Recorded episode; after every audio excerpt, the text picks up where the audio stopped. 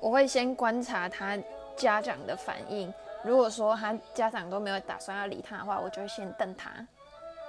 就是会用眼神示意他你哭够了没，就是你很吵这样。那如果说家长很努力在安抚，可是就是还是没有办法控制的话，这时候我会比较能体谅，然后会